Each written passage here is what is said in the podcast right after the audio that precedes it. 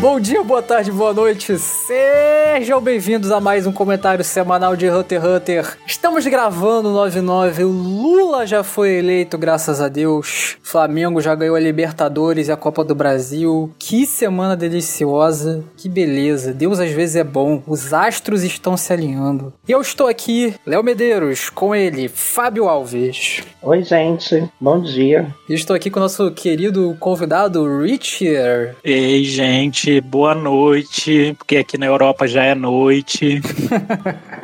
Vocês aí estão muito bem acompanhados, ouvintes, porque o Richard é um grande especialista do NEM, um grande estudioso. É um vagabundo, né? Só faz isso na vida dele. Vê página de Hunter x Hunter. É um vagabundo, essa é a palavra certa. Hoje já fiz quatro pesquisas de categoria de NEM, tá? Não bati minha meta ainda, mas vamos aí, porque o capítulo tá cheio de coisa boa. Tô sentindo um cheirinho de NEM pós-morte. Do Bolsonaro, né? Então, vamos para o 392. Informação que já começa com as consequências dos eventos do capítulo passado, da luta que o Rinrig tem lá com os carinhas da Morena. E aí os guardas vêm acalmar a galera que estão falando: porra, estão dando tiro, eu vi criança de colo correndo, uma confusão danada nada. Aí o maluco que o Henrique tinha matado do nada acorda, levanta. O que é isso, meu Deus? O que está acontecendo? Aí os policiais vêm, interrogam, não sei o que, tá tudo bem, tá tudo legal. Aí o policial fala: Henrique, fica na tua, hein? Não dá pra cobertar toda hora, não. E aí a gente descobre que o guardinha tem informação de onde a Morena tá. O Henrique vai oferecer bastante dinheiro aí pro rapaz. E o carinha que ele matou sai andando tranquilamente com um corte de machado no pescoço. Todo mundo acha coisa normal, né? E é revelado que tem uma pessoa que já morreu, que usa nem pós-morte para se livrar de corpos para essa máfia. Esse é o primeiro trecho do capítulo. Eu acho bem interessante a premissa, né, delas ter essa, entre aspas, desovadora da máfia, porque eles estão geralmente entrando em conflito e tal, então sempre tem muitos corpos por onde eles passam. O que remete um pouco lá ao leilão, né, quando a Genei Honda entra lá e mata todo mundo da máfia, Shin e a Shizuko vai lá e mete aspirador em todos eles. Então, é coerente com o texto que o Togashi já vem trazendo e que, querendo ou não, é preocupante preocupante caso eles só matassem e deixassem as pessoas mortas onde elas morreram. Você trouxe uma referência legal, porque eu não tinha lembrado disso. Porque eu, a princípio, achei a habilidade meio, sei lá, idiota. Sei lá, se, se eles derem, tipo, encher o cara de bala, aí vai sair o maluco todo furado andando como se nada tivesse acontecido. É bem esquisito. Mas ele tá com a cabeça toda aberta ali, você não viu, não? Ele tá que nem aquele episódio dos Simpsons que o Homem bota o pregador atrás e fica magérrimo. então, mas é isso que eu acho esquisito, tá ligado? Mas eu acho que a, que a habilidade dessa, dessa boneca, ela disfarça os ferimentos, viu? Tipo, por mais que ele tá cheio de sangue, eu acho que não, não tá mostrando corte não nas costas dele. Não, cara, as pessoas estão olhando esquisito pra nuca dele. Porque tá cheio de sangue, né? Não tá com cortezão no, no pescoço dele, não tá penduradinho. Eu já acho que isso daí foi uma clara referência ao Halloween, porque no supermercado que eu fui essa semana tinha um monte de gente parecido com esse cara e eu achei super normal. todo mundo maquiado, todo mundo muito bem focado. Talvez tinha algum encosto neles levando eles para algum lugar, talvez. Mas não sei, né? Mas a princípio eu acredito que seja mais ou menos essa premissa, porque a intenção da habilidade da guria é disfarçar e parar de chamar atenção. Então tem sentido ela. Não, calma aí. A habilidade é se livrar do corpo. Um maluco andando com esse ferimento no pescoço aí não tá deixando de chamar atenção, não. A habilidade, ela conseguir evitar manter as aparências. Tanto é que ela consegue controlar até o cara falando. Não é só se livrar do corpo, não. O cara fala. Desovar, mas ela não consegue regenerar o corpo para ficar bonitinho enquanto vai lá pro, sei lá, pro rio Tietê para se jogar lá e ficar tudo beleza. Isso é interessante, isso é interessante. Eu não acho assim a, a muito distante da realidade. Não sei se é sim, se é não, porque ela tá pendurada no, no, pescoço do cara, não dá pra ver se tá cortado ou não o pescoço. Só dá pra ver o sangue velho nas costas do Buff. Então é isso.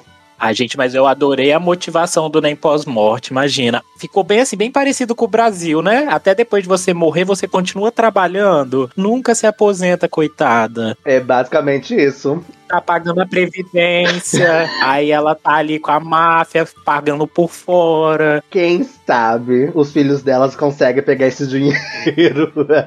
Porque essa família é riquíssima, né? O outro já tirou o bolo do dinheiro, aí toma Sim. 30 adiantado, não, eu quero 50, toma 30, eu corto cabelo no Jaça, eu corto o cabelo no mesmo lugar do Grift, o mesmo lugar do Chum, então toma o dinheiro. Famosa Luísa Sonza, né, Fábio? Exatamente, é a nossa Luísa Sonza. Mas a parte interessante desse quesito aí é que o cara pediu 50 milhões pra revelar onde que é o esconderijo da Morena, né? E ele fala que é o con- esconderijo da Morena baseado no porquê, né? Esse quarto, né? Essa sala onde aparentemente é o esconderijo, não tá na planta da baleia igual onde que é o esconderijo da família do Hairing. Então, eu acho interessante, tanto é que o Hiring nem contestou nessa informação, falou assim, não, deve ser verdade, porque tem base o que esse soldado tá falando, porém, o Hiring, além de dar os 30 milhões, ele pediu que o guarda acompanhasse ele até onde ele acha que é esse esconderijo, porque se não for, ele só vai matar o Boff. Assim, eu, eu acho que é nessa hora que falta um personagem que tem um En bom, um En decente, não é um En de 4 metros, um En da, um raio da espada, não é sobre isso.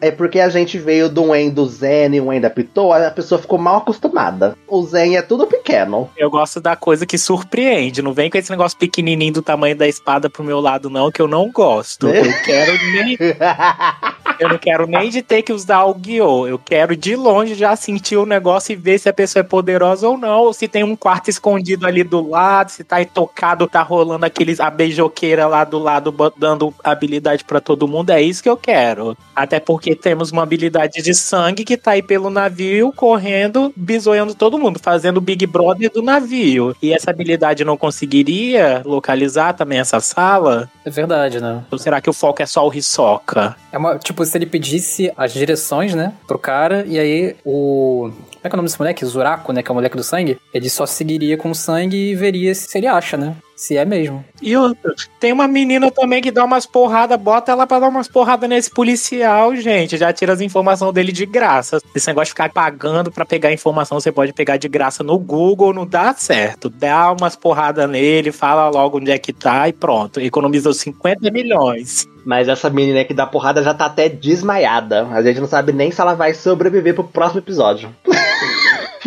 Porque o que acontece logo após essa tratativa entre o Hiring e o soldado que quer os 50 milhões pra dar a localização, né, do esconderijo da Morena? Eles encontram o Hisoka. O Zakuro e a Lynch, ele- eles encontraram o Hisoka. A Lynch foi dar um murrão nele, né, pra tirar a informação se ele realmente era o Hisoka. E ela acabou sendo desmaiada, né, instantaneamente em um flash. É, a gente nem vê o golpe do Hisoka. Sabe quando o Vitor fala assim, putz, não acredito que eu tive que acompanhar esse personagem por tanto tempo pra ele morrer escorregando numa casca de banana? Mano, parece exatamente o que aconteceu com a Lynch. Tipo, ela dá um soco e ela cai muito retinha, muito durinha pro lado. É muito engraçado essa cena. Papo reto. Parece a cena do Kuroro quando ele desmaia lá o, o Boff lá no leilão. Quando ele desmaia o Boff, não, quando ele desmaia Neon. É a mesma cena.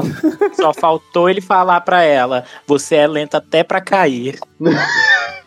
Fãs do Biaco já gostaram.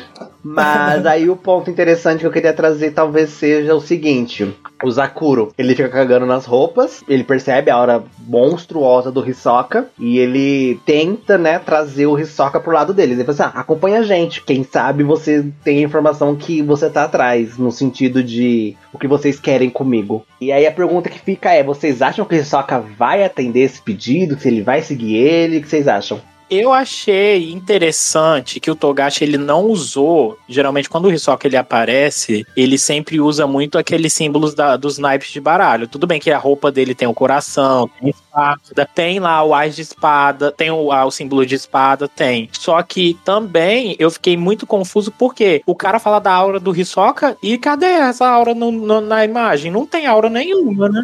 Não tá desenhada, né? Mãozinha do lado esquerdo do peito, desenho chinês. Eu acho que ele tá se borrando nas calças porque viu um gostosão.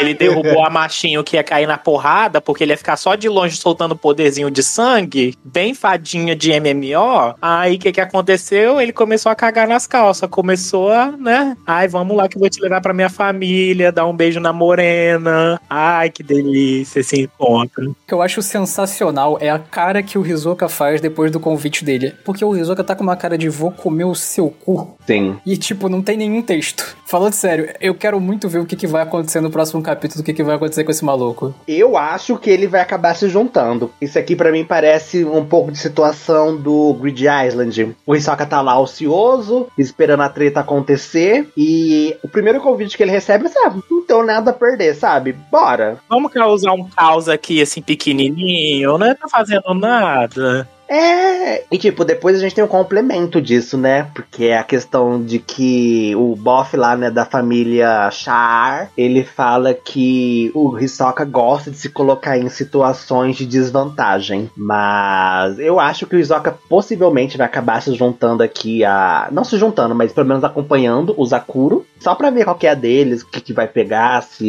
ele acha que vai ser condizente com as vontades dele. Porque ele só vai querer eliminar a aranha e é isso. Ele tá aqui pela aranha. Gente, e a questão? Se tiver um beijo com a morena, o que que acontece? Mas esse Boff não é da família da Morena. Não, eu tô falando do Hisoka. Mas ele não é da família da Morena. Ele... Confundi, é verdade, a Bafa. A Bafa é da família do outro lá, do, Sim. do cara das armas, do animal de arma. Esquece, a Bafa, ignora. Que tá lá tocando a campainha lá no cafofo do da Ryodan. Isso, que ele aparece também nesse episódio, que ele vai lá só pra tacar o terror na Ryodan. Falar assim, olha, gente, li no Twitter que vocês eram de um jeito. ah, O Monark falou no Twitter que vocês eram maus. O Monark falou no Twitter que vocês iam matar gente rica, que vocês iam anarquizar com, com a galera lá de cima, e vocês estão tudo simpatizando? Ah, não. é jogar coquetel molotov em todo mundo, mas não, estão aí comendo com a burguesia. Exatamente, estão se esbaldando com os privilégios burgueses. Não era isso que eu esperava de vocês, Hilda. A quem serve essa atitude, Genen Hildan? A quem serve? Vocês estão a favor de quem? E pior que deu a entender que todo mundo pensa a mesma coisa, né? Tipo, ah, a Rio dança é um bando de baderneiro, o Hisoka é o mestre do andar, pelo jeito eles a, a atualização não chegou lá ainda, né? Que o Kuroro também é da Ryodan e também é um mestre do andar e que teve aquele bafafá todo lá que explodiu metade do estádio. Então, tipo assim, gente, que internet é essa que eles usam? Chega só metade da notícia. É, a fake news. Mas antes disso, a gente tem a. Não, gente, isso aqui é o, é o centro, é o cerne do capítulo, que é o maluco pedindo um papelzinho de autógrafo para Quem não lembra desse personagem, é, é, completamente marcante, né? Ele é o cara que era fã da Ryodan e que queria um autógrafo. E agora, graças a ele, a gente tem um diálogo enorme com esse, com esse velho, essa velha, e a gente descobre que podem chegar coisas no navio da baleia até 14 dias de viagem por um barco ou por um drone. E eu achei isso curioso, porque o Togashi deve estar inserindo isso para alguma coisa nova chegar nesse arco em algum momento. Será que vem um Gon embalado aí numa caixa? Ele já trouxe aquele plot de tipo assim, ah, se eu precisar colocar alguém, veio num drone, veio num dirigível. Sim, diva dele mesmo. Tipo, ah, gente, se eu precisar inserir qualquer coisa aqui, se ele sentir, né, que é, ele como escritor, como mangaka, ele sentir que ele precisa inserir qualquer coisa aqui, esse personagem, é, ou artefato, né, para ele poder trabalhar, ele já tá com ele escrito. E você, olha, expliquei como funciona, a princípio para falar sobre um papel de autógrafo, mas não vale só para isso, né? A gente, a gente sabe que o Togashi não é bobo, ao mesmo tempo que o Togashi ama fazer a gente de bobo e possivelmente ele nunca vai usar isso. Inicialmente, quando o cara ficou dando muita atenção ao autógrafo, essas coisas assim, eu pensei, ah, será que é alguma habilidade? Vai ter que criar um portal aqui, vai sair lá do outro lado. Mas quando vê a ideia de chegar coisas, eu pensei, hum, então já deve ter alguma coisa ali na, na guerra de sucessão que deixa chegar coisas É, é via de mão única, só entra, não, não- nada sai. Mas para chegar tem que sair a informação. Então, como que tá saindo essa informação? Então tem alguma, alguma abertura ali na, na parada. Tem comunicação, né? É, alguém vai usar, alguém vai usar isso daí, pode ter certeza. Bom ponto, porque se tá pedindo alguma coisa do continente, né? Tem que ter um meio de comunicação, porque aparentemente o, as comunicações são cortadas, né? Tô no alto mar e não tem sinal de nada, enfim. É interessante, né? Essa, essa abordagem deles de como que eles vão, que eles conseguem comunicar essa questão do, do transporte, dessas necessidades da galera VIP do navio. Porque. Agora que eu tava lembrando, não tem um outro barco também que tá acompanhando eles? Porque, se não me engano, tem o barco. Tem o barco do Morel, né? Tem. É que, tipo assim, são dois barcos. É a baleia 1 e a baleia 2, se eu não me engano. Não, mas tem o barco do Morel também. Mas isso daí é só no continente falso. Não, mas até chegar lá, o Morel tem que Vai bater nos braços, nadando. Ei, que isso? Faz um barquinho lá de, de fumaça e sai nadando. Eu, hein? Algu alguém vira um barco, né? Sei lá. É, ai, que delícia. Ele é Hunter marítimo, ele consegue fazer o que ele quiser no mar, gente. Esse cara que vira o barco, ele é o próprio velho e a lancha, né? e, e, culpa dele que a gente tá com uma, com uma queda de um príncipe já, velho, vagabundo daquele. Ai, gente, olha. Será que daria para sair? Ou será que só os príncipes não podem sair. Tipo assim, é uma restrição não, só dos príncipes. Eu acho que ninguém pode sair porque eles comentam a todo momento que os passageiros da baleia são sacrifícios pro ritual. A todo momento. Então, se eles são sacrifícios pro ritual, junto com os outros, todo mundo é sacrifício, gente. Pensa neles como no, no jarro da cerimônia do demônio mais forte. Todos eles estão dentro daquele jarro. Então, os príncipes, por mais que sejam mais fortes, tenham mais influência, eles estão dentro do jarro também. E só o mais forte vai sair do jarro. Acho que isso tá ligado ao, ao babado conceitual aqui do, do Togashi, porque o fato de ser um jogo inescapável para todo mundo tem muito a ver com a alegoria que ele quer fazer, né? De que é uma sociedade nessas castas, nessa divisão social entre pobres e ricos, é, rigidez, luxo e, e, e a escassez. E é isso, não tem como escapar dessa, dessa sociedade. Vivemos numa sociedade jogue sobre as regras, né? É, tipo, é, ele definiu as regras. Alguém definiu, né? Porque. O monarca definiu as regras e todo mundo tem que dançar conforme elas, sabe? As questões abaixo delas não são relevantes porque o resultado final ainda é o único. Ainda um príncipe vai sair vitorioso disso, independentemente do que aconteça, porque não existe maneira, da forma como que o, o rei, né, construiu essa, essa batalha pela sucessão, de ter dois vencedores. Vai ter um e, e é isso.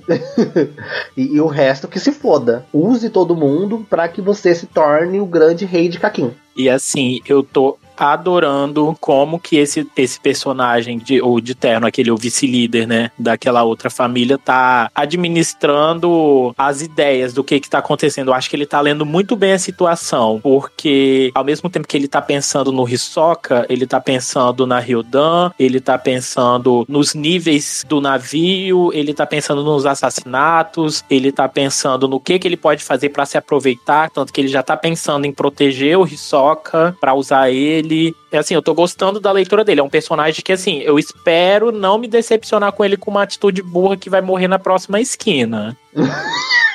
é, esse é o problema. A gente nunca sabe, né? Porque às vezes é uma arrogância que é suficiente para matar o personagem, que nem o Goto lá no arco das eleições. Ele foi muito arrogante e morreu. Então, tipo, às vezes é, é, é uma leitura errada e ele morre. Eu acho assim, esse aqui pelo menos vai ter uma luta interessante, eu suponho. Porque ele deu o mesmo conselho que o Henrique deu pro, pros capangas dele, né? Tipo, se vocês acharam o Rizoka, me chamem. Não tentem fazer nada. A Lynch fez merda, né? Quer dizer, ela precisava garantir que o cara era o Rizoka, né? Enfim, mas meio que dava pra, sentir que era o Rizoka. Eu super gostei que ele já entrou na cota dos personagens que usam óculos e empurram o óculos com um dedo. Já gostei.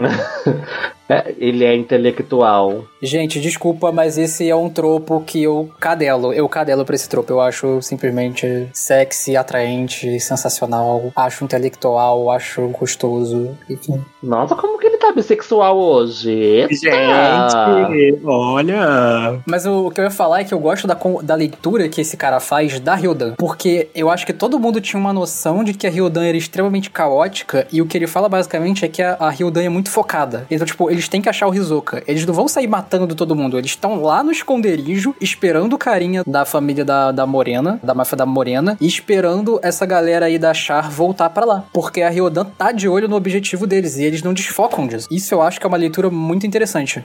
O Nobunaga, se eu não me engano, ele até tenta falar assim, gente, vamos nos separar, vamos fazer par pra gente otimizar o pessoal que nós temos, de modo que a gente também não fique sozinho. Vamos chamar o Franklin. Finks, né, vira e fala assim, não, o Franklin não gosta de lugar confinado, não vai dar certo. Então, o que eu acho interessante é que, é que eles se conhecem ao ponto de se entenderem como as organizações, né, esses grupinhos deles funcionam. Então, como esse grupinho do Phaeton, Finks e Nobunaga funciona, como o grupinho do Kuroro, do, da Shizuko e do Bono vai funcionar, e como o Franklin funciona sozinho ao, ao seu modo, sabe? Em, em ambientes mais abertos espaçados. É porque também as habilidades deles também funcionam de maneiras diferentes, entende? Então, o local onde você luta, ele restringe o seu, o seu potencial de poder. Então, o Feitan aqui, o que ele vai poder fazer aqui? Pouca coisa. Ele não vai conseguir invocar um sol do caralho aqui nesse ambiente fechadíssimo. Mas é isso que o pessoal tá esperando do Feitan.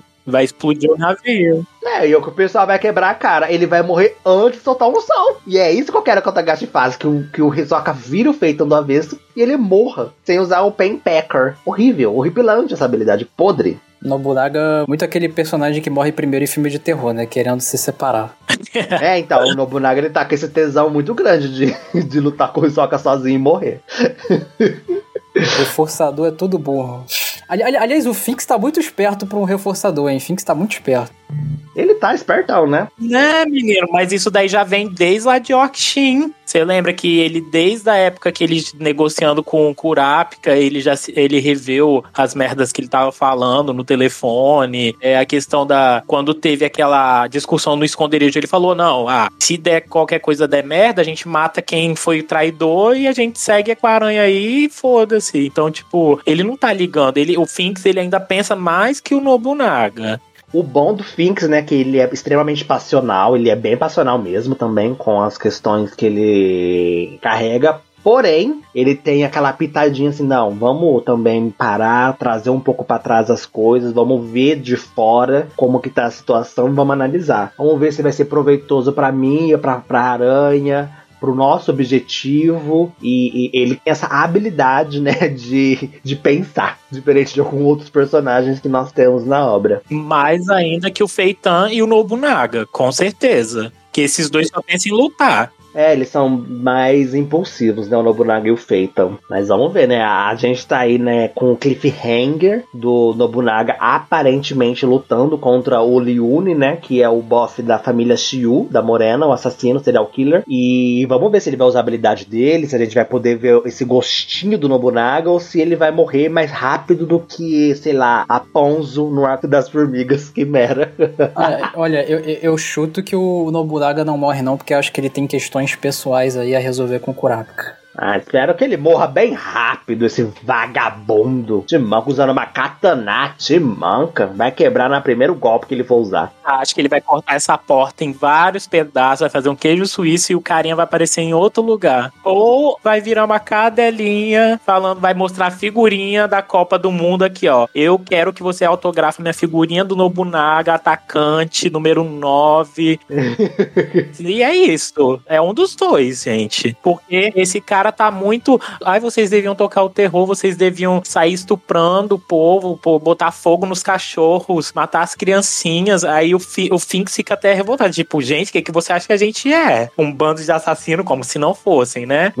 Aí, né? A gente é assassino, mas não é só isso, são várias camadas. Eles não são Akatsuki. Aceita também. Ai, gente. É por isso que dá ficar lendo essas coisas no Wikipedia. Se fosse um Hunter, talvez tivesse uma informação mais privilegiada lá na associação Hunter no site. Mas, tipo, essa também é uma questão que é relevante, né, no, na obra. Informação roda muito mais entre os Hunters do que entre a galera que não é Hunter. E isso é distoante demais. Muitos dos Hunters têm muitas informações, seja sobre NEM, seja sobre a sucessão, seja sobre as pessoas em si. Eles têm uma rede de informação muito maior do que as pessoas que são meramente usuárias de NEM ou que são da família Shiu ou da Sha'ar, ou seja lá qual for, sabe? Então o Togashi está conseguindo administrar bem esses personagens, esses núcleos que ele introduziu e conseguindo manter também, né, esse, essa coerência com o que a gente tem de antemão já. A gente sabe que os Hunters têm um site específico para eles, que eles trocam informação por dinheiro. E isso é muito massa eu achei bem trabalhada essa parte da informação, porque isso também mostra, por exemplo, que as máfias elas têm menos informações que os príncipes. Porque se você for pegar os príncipes, eles tinham mais informações de fora. Tanto que o, o Terezenite lá, ele falava de futebol lá da liga não sei o que, o outro participava de liga de arco e flecha, a outra com vestidos de grife, enquanto eles parece que estão, estavam presos em questões do país, né? Tipo, a gente é da máfia a gente tá sendo. Eles não podiam, né, aparecer em público, né? Eles são, eles são a sombra, né, do país. Criminalizados. E eu adorei essa super referência desse rosto saindo do buraco daquele filme. Do Iluminado. é, eu adorei. Quando eu vi, eu, gente, foi uma sacada maravilhosa. Ai, eu odeio esse filme.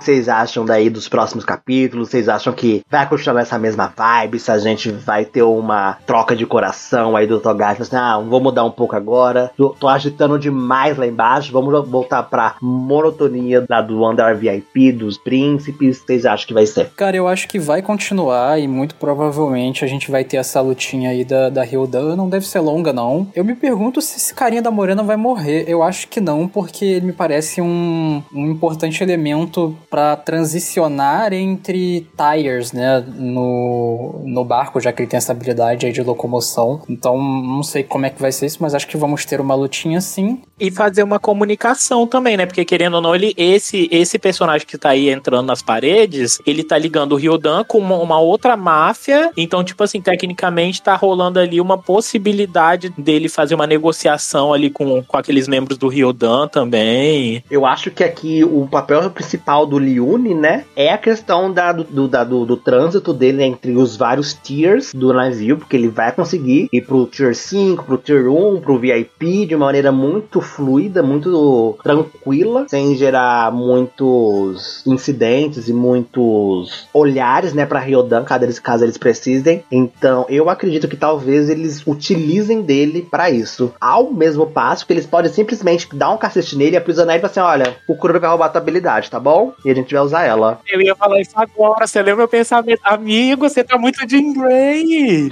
o Kuroro vai usar, tipo assim, cara, você tá teleportando, o Kuroro vai a habilidade que ela é muito boa para esse momento que a gente tá aqui. E é isso. E a parte boa do Kuroro é que ele possivelmente ia conseguir alterar as restrições da habilidade dele e mexer para ficar mais fácil de usar, sabe? Então, eu acho que pode é possível que ele só aprisionem ele, dê um cacete nele, deixe ele incapacitado pro Kuroro roubar a habilidade dele, que é muito boa pra esse momento que eles estão. Caralho, Fábio, tu é um gênio.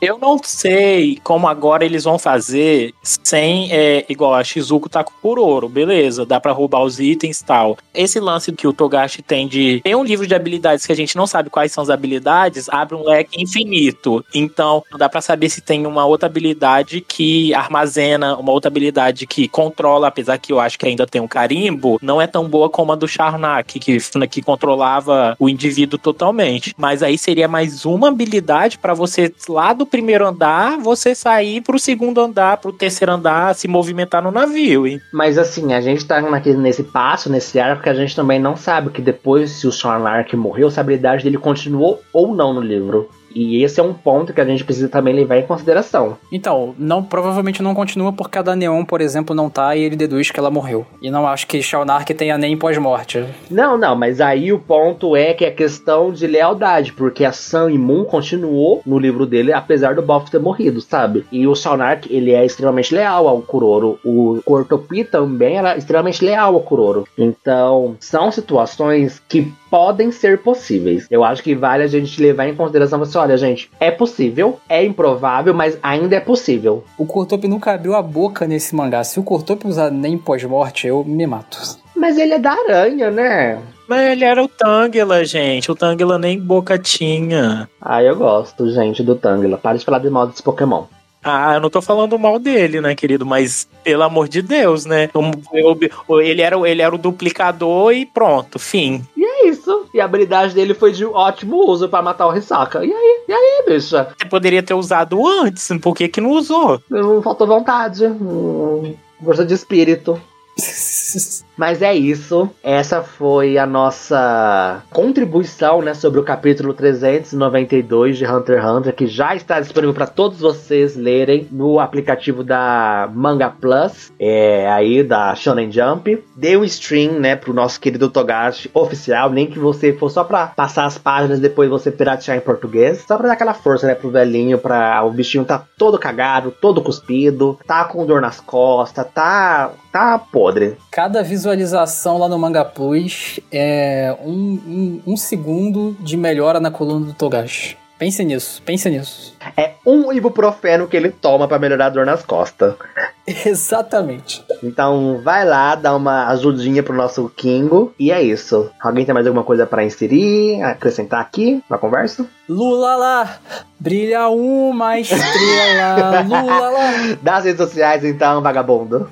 É sobre isso, gente. Foi ótimo. E é isso. Vamos, vamos banalizar bastante o Nem Pós-Morte. Vai ter um apocalipse zumbi ainda nesse navio, assim eu espero. E é isso. Como vocês sabem, temos o espaço aqui no Spotify para vocês comentarem. Tem também nosso e-mail podcast.cdm@gmail.com. Manda uma mensagem lá. Tem o nosso Twitter @cdmcast, o nosso Instagram @cdm.cast, tem o nosso TikTok que é @cdmcast também e tem o nosso YouTube Cortes do CDM oficial. É isso. E essa semana, lembrando vocês, tem Devilman Crybaby na quinta-feira. Então, semana cheia lotada com coisas muito legais para você que está aí.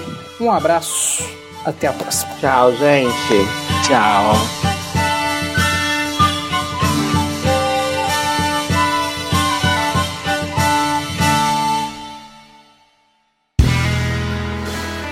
Este podcast foi editado por André de Carvalho.